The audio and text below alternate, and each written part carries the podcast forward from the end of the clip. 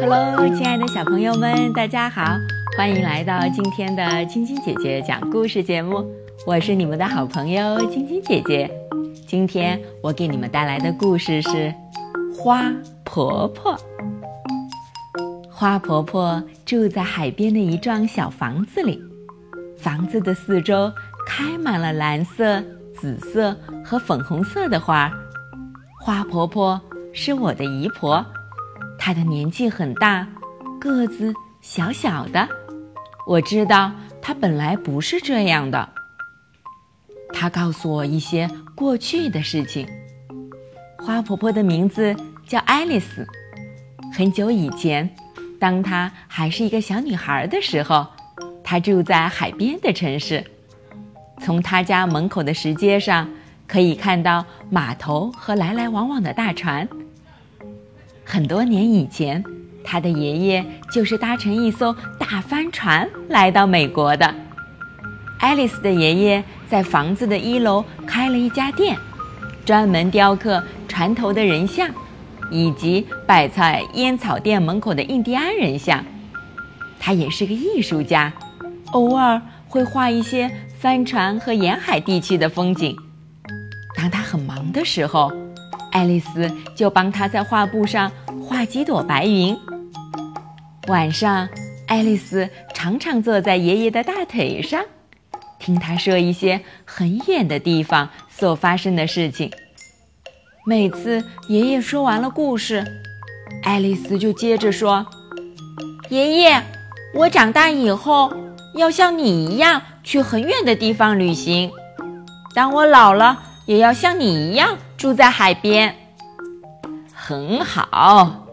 爷爷笑着说：“但是你一定要记得做第三件事。什么事？”爱丽丝问。“做一件让世界变得更美丽的事。”好呀，爱丽丝答应的又快又大声。但是她还不知道将来会做什么样的事。她每天起床、洗脸、吃早餐、上学、放学、做功课，这就是她的生活。渐渐的，爱丽丝长大了。爱丽丝决定去做她答应爷爷的三件事。她离开了家乡，住在一个离海边很远的城市。她在图书馆工作，每天清理书上的灰尘，把书本。排列整齐，并且帮助大家找到他们想看的书。他自己也看了很多书，都是很远的地方所发生的故事。这时候，大家都称呼她卢菲斯小姐。冬天里，卢菲斯有时候会到公园中央的温室里看花草。温暖潮湿的空气中，散发着一股甜甜的。茉莉花香，他深深的吸了一口气，嗯，有热带岛屿的气息，可惜不是真正的热带岛屿。因此，卢菲斯来到了一座真正的热带小岛，岛上的人把猴子和鹦鹉当做宠物。他在海边散步，捡一些美丽的贝壳。有一天。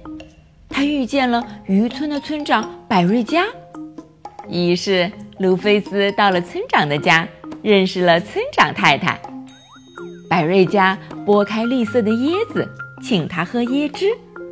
他离开时还送他一个漂亮的珍珠贝，上面刻着一只天堂鸟和一行字：“我永远记得你。”他感动地说：“我也会永远记得你。”卢菲斯到处去旅行，他爬过高高的雪山，走过沙漠，穿过热带丛林。